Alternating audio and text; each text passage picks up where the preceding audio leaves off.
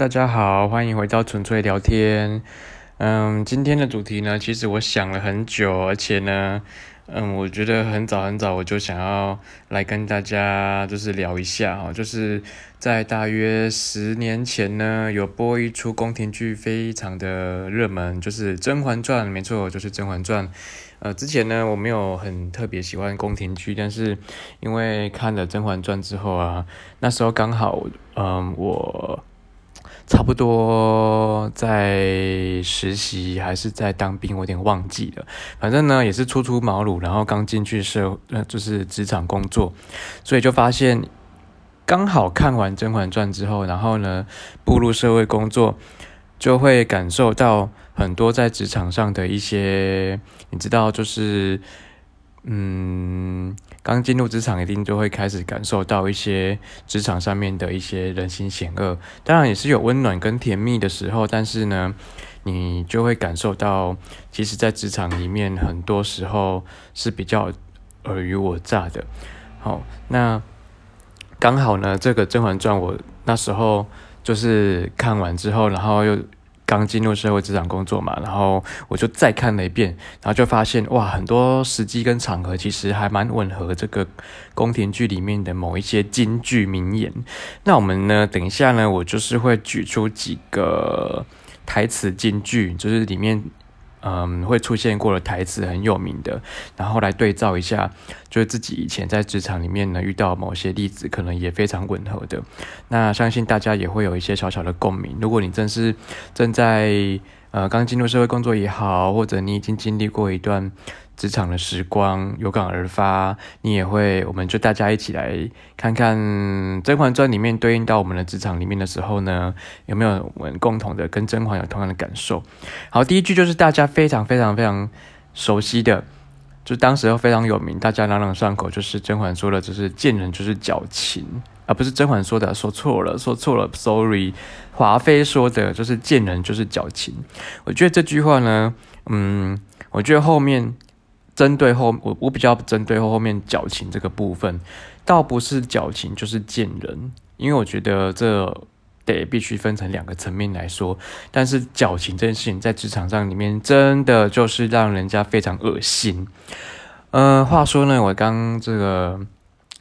进去工作第一年呢，嗯，我的一个主管，对他就是一个非常非常做。做足了表面功夫的人，但实际上我必须要讲，他非常的有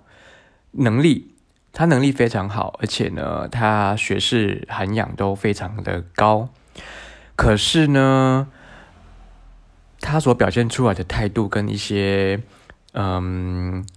状况让我真的是哑，反正就是瞠目结舌。比如说有一次呢，因为我们我们的部门，我们的出事里面是需要一些职工团体的协助跟赞助的。那身为出事的一员，我当然就是必须要呃，偶尔也必须要招呼这些来嗯协助我们出事帮忙的一些职工团体。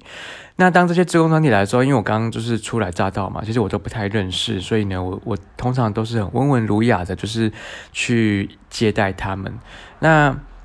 我其实跟这个主管在某个层面上，我们其实是呃一个刚一刚开始的时候，其实是蛮契合的，因为我总觉得他人很客气，态度很温和，然后呢，就是也是一个很很能够。八面玲珑的人，但殊不知，其实后来越来越发现，他其实有很多矫情的一面，特别让人感到非常不愉悦。比如说呢，有一次呢，那个职工团体的就来我们处室，然后开始寒暄啊，然后帮忙啊，协助完之后啊，呃，每个礼拜固定他们会来两次。那这个年度快结束的时候呢，有一次这个里面有个职工团体里面的一个。一有一个人就对了哈，反正里面很重要的一个队长，于是呢，他就是来寻求这个我们主管的帮忙，原因就是他希望为他的儿子写一封推荐信，他好像是要去报考什么样的学校吧之类的，anyway，推荐正式还是什么忘记了。那平时呢，这个队长的儿子其实跟我们的主管他是有一点点认识的。然后不知道是曾经是他的，反正就是他也认识这样子。那我的主管就是听到这个这个职工队长他提出这样的要求的时候呢，呃。我身为在旁边的那一个人，我就看到他，就是我们的主管，就是跟他上说啊，没问题，没问题，你们家儿子这么的优秀，一定是可以呃上，就是推上这个学校的，然后我一定会全力帮忙，没问题。那你把这个格式跟那个纸，嗯，给我，那我再帮你好好的写一下。当然，这个职工队长就回去了，很开心的就回去了。然后我在中间，我也觉得哦，诶，其实主管人很好，都会都还蛮善体人意的。殊不知呢，在这个职工队长一踏出办公室的门之后呢，的过没几分钟吧，我们主管忽然就皱起眉头，然后就默默的说起，就是在跟我们抱怨，就是说，哎呀，其实他们儿子也没什么样，就只 就很单纯，他会接下这个写推荐函，只是因为这个职工团体来协助我们的处事帮忙，所以呢，他他必须得稍微有点昧着良心的去写这封推荐函，而且呢，他又。让我感受到一种很差、很很很两面的的情绪，就是他露出一股非常不耐烦的神情，而且他会觉得明明就是没有什么好写的啊，他也没有什么优点可以让我写啊，感觉是在强迫他，或者是要逼着他做一件事情。可是我就觉得很奇，当下我也觉得很奇怪，就是诶，那你刚才就是这么的笑脸隐忍，我知道这是职场上必须要有的一种一一种。嗯，面对这些人事物的一些人情世故的态度，可是你变化这么快，而且你平常表现出来的态度是让大家会觉得你是一个热心助人的人，然后你非常非常的表现出啊，就是这个世界好像需要你拯救一样。可是你就是 写一封推荐卡，你这就是即便你这么的无可奈不可耐烦的，但是。你你所抱怨出来这句话会让我觉得你的反差好大哦，然后你你不是一个真性情的人呢，你你你是一个隐藏很多情绪的人，好可怕哦。然后然后边 mum 的同时，他也会显露出一种非常不耐烦，而且是感觉是要他做坏事一样，就是他要编造出一些呃假象，然后去迎合这个人，但是其实是他不喜欢做的。我当然知道你要帮一个人美化论事。这些事情也许在良心上，也许会道德上，也许过意不去。可是你今天，如果你你本来就不是这样的人，而且你你你你你在一般让我们看见的时候，你不用把道德标准拉到那么高，因为在我们的平常印象里面，他都喜欢把道德标准拉到跟天一样高。可是实际上，你的做你的你的做法跟态跟想法却不是这样的时候，我会觉得太格格不入了。那。你要嘛，你平常你不用那么的表现出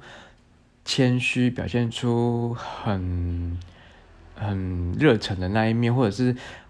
就是就就是我不想说出阴奉阳违这个字，但是呢，我觉得就是这个感觉，我觉得就是这两个字矫情，就是他很想要博得大家的认同，他是一个怎么样的人设，但是他的另外一面真实的那一面却是这么的。让我觉得哇哦，是这么不一样的人，你可以有所差别。我当然知道，在职场跟私底下真正的自己是完是可以很不一样的。但是你这么的不一，你这么的在道德标准拉得这么高，同时又忽然往下掉，让我觉得太不可思议了。那我不好意思说他是什么见不见人，但是就是很矫情，这点让我就是哇，就是大开眼界吧。对当时稚嫩的我来说啦。那下一句呢？我要说的是呢，他第二句有讲到一个呢，哦，他说啊，呃，人情世故的事，既然无法周全所有人，就只能周全自己了。嗯，这好像是甄嬛吧？我觉得应该是。我再讲一遍好，他说呢，这第二句就是人情世故的事，既然无法周全所有人，就只能周全自己了。我觉得这个在政治近几年呢，我真的，嗯。非常感触很深，就是，嗯，我觉得我我一直以本来呀，小时候的自己都觉得，诶，正邪一定正邪不对，呃，正邪一定就有两面的，就是是非对错，反正都一定有一个标准。那我们太习惯用二分法来决定他是好人或是坏人，要么圈，要么叉，要么就是正确答案，要么就是错误的答案。在这样的养成教育过程当中。又加上我们小时候的环境真的好单纯，所以进入职场之后，你会发现哇，有一些人。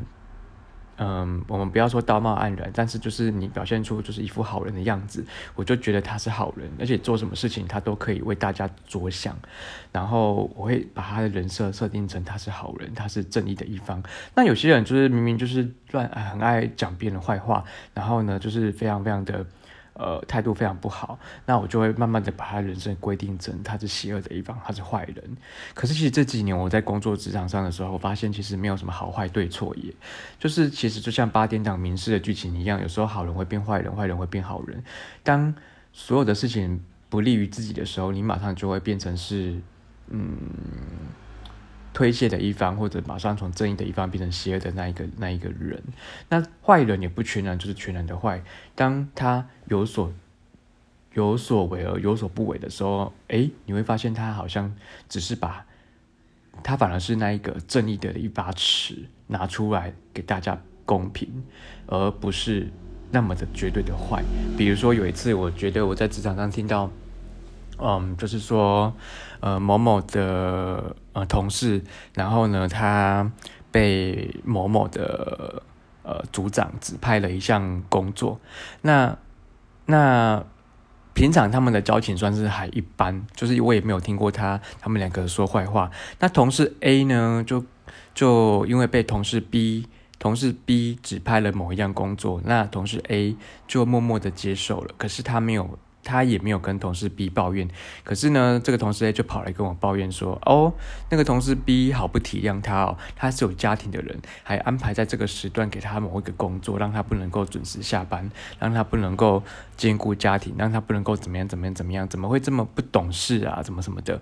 然后，可是我就觉得说，哎，你跟 B 平常不是还蛮不，就是也算不错啊，而且你如果真的有困难，你大可可以跟他讲。”也不太需要，就是背地里就是讲他的坏话，而且讲的还蛮蛮难听的。然后抱怨这些东西以后呢，其实对你也没有帮助。而你为何不直接就当面跟他讲呢？我觉得你当面跟他讲清楚，你有你的为难。那你你觉得什么样的方式会比较好？你可以直接跟他讲，而不是你默默的接受，然后对方也觉得你愿意做，可是你事后却来跟其他同事抱怨。对，叭叭叭叭，我觉得那也太迂回了。那还有另外一件事情，我也想到，就是我们的呃另外一个我我的同一个处事的一个同事，那有一天他就是嗯，反正他他呃无关他的，只要。某些人一有八卦，他就是很喜欢像电台一样到处去放纵别人的事情。可是呢，当别人想当他的事情被讲的时候呢，他就会开始觉得，呃，绝来个绝地大反攻，然后然后开始就是拉拢别人，然后呃，对的都可以讲的，错的错的都可以讲的对的。然后我我我，当我们这些人有时候都会很害怕，就是。呃，这些电台们会不会去？其实表面上对我们就是很一般，但是私底下却是到处去讲我们的坏话。其实对 前几年刚入职场的我来说，都会觉得说，就像这句话讲的，就是我们我们真的很没有办法周全所有人嘞。我们真的不是新台币，每个人都喜欢。我真的发现有些人是这样子，你你做任何事情，绝对没有办法讨好所有人。这个部门这个处事就是这么多人，这么多同事跟主管，但是你做的事情，你只能有一，你只能够有一个立场。当你只有一个立场，必须把这件事情做好的时候，你就是会有一部分的人会认同你，有一部分的人就是会讨厌你。我觉得以前我都会很想办法，想要把某件事情做好，让所有的人都觉得，哎。OK，很棒，你做的很好。我跟你讲，这种情况只会发生在你愿意把所有人不喜欢做的事情全部扛下来，那么就是皆大欢喜，大家绝对会很喜欢你。可是呢，往往这样只会累死自己。当你在分配好某些事情任务的时候，就是会有一方面得罪到某一群小群的人，那有一方面的人就会因此而获而得利。所以，你无论做出任何决定，你。就是会得罪某些人，你就是可以讨好出某些人，而且这些人不会一直是挺你的，也不会一直是讨厌你的，端看你坐在什么位置，做了什么事情。我有一次进办公室的时候，我就听到一个人默默的在对我们的组长说。哎呦，某某某，你换了位置就换了脑袋哦。但其实我心里面一直在想说，其实人不在其位，真的不知道那个位置的辛苦。你只往往看到了别人坐在那个位置上，好像比以前轻松了，殊不知其实他坐在这个位置上也是很挣扎的。那你你你讲出这些话，无无疑就是在酸到。这个坐在那个位置上的人，但是每个位置都不是好做的事情，他都有一定的困难。当你在羡慕别人好像很轻松的同时，你不知道他心里面正在呃翻云，就是就是在翻腾中度过他他他他的困难，你是看不到的。你往往只看到你自己的困难，却不会去体谅别人的辛苦。我觉得这个东西就回到嗯，就是。反正人情世故，你就是无法周全所有人。你不管做什么事情，你一定会想到，就是会有人喜欢你，也会有人讨厌你。而且喜欢跟讨厌这个也不是一定的。这个时候他喜欢你，这个时候他讨厌你，搞不好明天就是会颠倒过来。某些人喜欢你，某些人又讨厌你了。那这个时候如果无法周全所有人，那么我们只好周全自己的，因为毕竟人生是自己要过。当你太在意别人的眼光，虽然我也是一个非常高敏感族的人，我也希望感情融洽，关系融合。可是呢，往往到最后，你必须取舍的是，你无愧于天地良心。然后，即便得罪了某些人，你也要感觉到你是知悉，你你其实是在做对的事情，那就对了，那就好了。好，下一句呢，我想要分享的是，他说呢，嗯。再冷也不该拿别人的血来暖自己，这个应该也蛮有名的哈。呃，甄嬛对安陵容说的吧？我觉得哈，我记得没错的话，再冷也不该拿别人的血来暖自己。我觉得在职场上呢，我我自己的职场还不算那么的阴狠阴狠狡诈啦，所以还不至于到有这么可怕的事情发生。但是我觉得这句话如果套用在爱情里面，我们稍微离开职场一下，就是爱爱情里面呢，我觉得我又有听过。嗯，我有个朋友呢，他是这样子的哈，就是，嗯，我觉得在职场上也好像也可以通用哦，就是说我我觉得有些人就是喜欢站在某一某一些位置的时候，然后就去指使别人做某些事情，然后来获得一些利益，然后然后当别人付出完之后，他就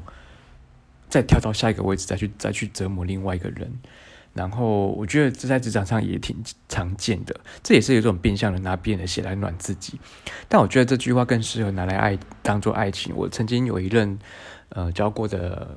嗯，总之就是其中一任呢，那他曾经跟我们讲，呃，就事隔十年之后，我们分开了十年之后，然后他有一天来来跟我讲说，呃，这在跟我分开的这十年之间，他几乎。每一两年就换一个对象，那我就跟他说：“哎，你为什么要这么频繁的换对象？”他居然回答的是说：“他希望在每个对象的身上都可以获得一些东西。当这些人的身上没有办法再让他获取到某些利益的好处的时候呢，他就会飘然远去。”我听完，我真的觉得傻眼，就觉得说：“你这十年当中，你到底剥削了多少人的感情跟这个好处？”然后你踩着别人的鲜血跟跟这些呃尸骨，然后呢成就了你自己。比如说，他觉得某一个人、某一个对象，他的英文能力很好，于是他就跟他在一起，然后呢把他当做免费的家教，学完之后他就走了。然后又遇到一个有钱的人，他当时候喜欢乐器，然后这个人可以提供他钱，然后呢买很多昂贵的乐器给他，于是他学会了。学会之后，他又换了一个人，换了一个人呢，他到了国外去了，然后他觉得在国外有必须要有一个依靠，然后呢，他们可以相依为命，于是他跟这个人在一起了。当他回国之后，这个人又被他甩了，就是诸如此类。我觉得你正在，你真的就是真的在拿别人的血来暖自己，当别人用满腔热血的一个呃态度对待你的时候，你居然是用这样的态度在面对你的爱情，我真的觉得太。真的是很不应该，然后这些人我觉得也很也很可怜，不应该是要被这样去糟蹋的，对。然后呢，我再想一下呢，还有一句，我也觉得对于目前的人来说，目前的现阶段的我来说是很重要，就是呢。他说啊，嗯，任何时候都不要为不值得的人、不值得的事费时间、费心力。我觉得这句话对现阶段的我，刚刚也许都是我以前的一些呃小小的经验，但是现在的我对这句话，嗯，不能说奉为圭臬，但是我觉得可以当做我人生未来的参考。我觉得我们有时候为了太多不必要的人事物，其实一直在费尽心力，然后把自己消耗的消耗太多能量了。但我觉得。我从现阶段开始，我觉得我还是有很想要为某些付出的人而努力的人。比如说，我觉得可以当做是一辈子好朋友的人，我愿意倾听他，我愿意嗯陪伴他，我可能也愿意就是在他任何需要帮助的时刻。我都可以想尽办法去帮忙他，可是呢，在不必要的人事物上面呢，我已经开始想办法，可以不要去花费太多心力在这些身上了。那我觉得我们生我们到了某一个年纪之后，实在是没有太多的时间跟体力去耗费在，嗯，我觉得不值得的人身上。然后，但是反过来想，我们会觉得我们，嗯。会变得更聚焦在某些我们觉得该珍惜的人身上，然后我们为这些人多付出一点些什么，然后让他变成是我们一辈子可以一直相知相惜的人，像。我现在就是其实朋友是很少的人，以前我总觉得朋友要很多，然后要很热闹，可是，在经历过某些时期，其实这也是一种人之常情的。我觉得，就是某些人在你人生过程当中上了车，陪伴你过过一个一些时日，但某些时候他就下车，他永远就会在你的你的人生里面消失。但我觉得到某个年纪，到了为中年三四十岁这些这个年纪来说，你应该开始。选择性的交朋友，或者是选择性的，呃，去做某些事情，而不是在茫茫人海当中在默默的付出自己的全部。那我觉得也不要因此而对人性感到灰心。我现在目前正在做的事，就是我很尽力去帮助我想要帮助的某些人，而这些人是值得被我帮助的。那我会为他们付出我我。嗯，就是尽其所能去协助。那我也很希望大家，我们都可以好好的对待对方。对，比如某，呃，我的某些朋友可能在人生的十字路口上迷茫了，那我们愿意提供他一些建议。有些人他可能在资金周转上有一些困难，那我们我们尽其尽自己的能力，付出一点担保的协助，或者就是一些。尽其所能去帮忙到他，那那我们会获得一个相知相惜的友情，然后彼此再继续走下去。我觉得，呃，友谊对我来说现在是一个非常非常重要的资产。然后，反正我就是抱着半单身主义吧。这个以后我们可以再做一集 podcast。我觉得。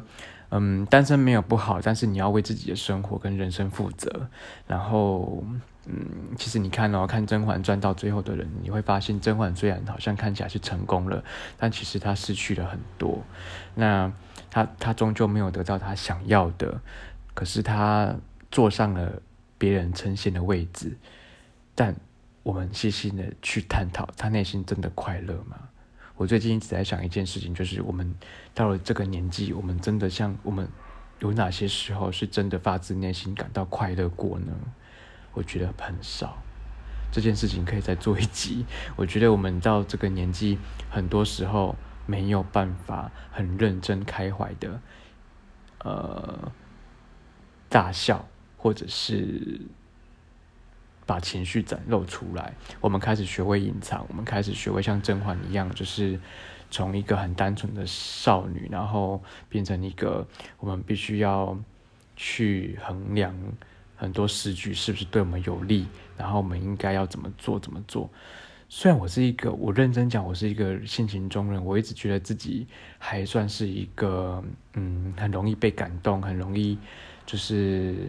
因为感性，然后去做很多不理性的事情，但是真的就是这样子。我觉得我们必须在现在这么、这么、这么、这么嗯短缺的时间、有限的心力上呢，我们要去做更值得去付出的人跟事跟物。对，嗯，对，大概就是这样。那也说说看，我对《甄嬛传》里面的每个人物好了。我我其实一开始我做我很欣赏甄嬛的一个毅力跟智慧，但我后来啊，我觉得在《甄嬛传》里面，我觉得有时候反过来讲，嗯，在整个宫廷里面，它就是一个很像我们小型的社会。那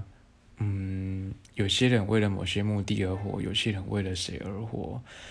呃，都很重要，都很重要。但就看你到底为了什么方向，为了什么目的而想生活在这个世界上。我觉得我很欣赏甄嬛，但是我也很到最后，我也很能体谅她的凄凉，她内心的孤寂。这是这个甄嬛的世界里面，没有任何一个人叫好人，也没有任何一个人是坏人。即便是皇帝，即便是华妃，看似有很有心机，其实他们也都有很可怜。这个好像反映在我们的人生里面，但我们尽量呢去保持一个做好人的心。然后我，嗯，对，总之，我现在开始复习《甄嬛传》的同时，我越来越觉得，嗯，我默默的觉得。嗯，在里面的所有人物都好啦。如果要我选一个的话，嗯，我我我觉得要选谁呢？我觉得温太医吧。我觉得这个痴情的人，然后嗯，默默的帮助一个人，很好像还蛮符合我的人设诶，就是。我好像一直在做一些傻事，在帮助别人，但是最后没有得到相对应的结果。但是我觉得还是有一些人默默的把我视为很重要的知己，只是，嗯，我就是一直没有办法获得我想要的，大概就是这样吧。对，就是，嗯，但是就是在某个社会里面，你可能 maybe 你。你真的是一个很微不足道的，在个剧里面是个小人物，但这个小人物却却很寄望在这个剧里面发挥个大作用、大效果这样子。对，那我也大概统合起来，我觉得我既不是甄嬛，也不是皇帝，也不是华妃，我都没有办法有做到这么、这么、这么的节、这么的有智慧或有节操或有或有谋略。但我觉得我我的人设比较像是温太，就是我我很胆小，我很。我很不敢做太多疯狂的事情，现阶段啊，但是我很愿意默默去帮助我想帮助的那个人，对，大概就是这样吧。不知道大家喜欢《甄嬛传》哪的谁，或者你现在正在经历甄嬛宫斗里面的真实世界里面打转呢？欢迎都跟我们一起分享哦。好，那我们今天纯粹聊天就聊到这边，谢谢大家。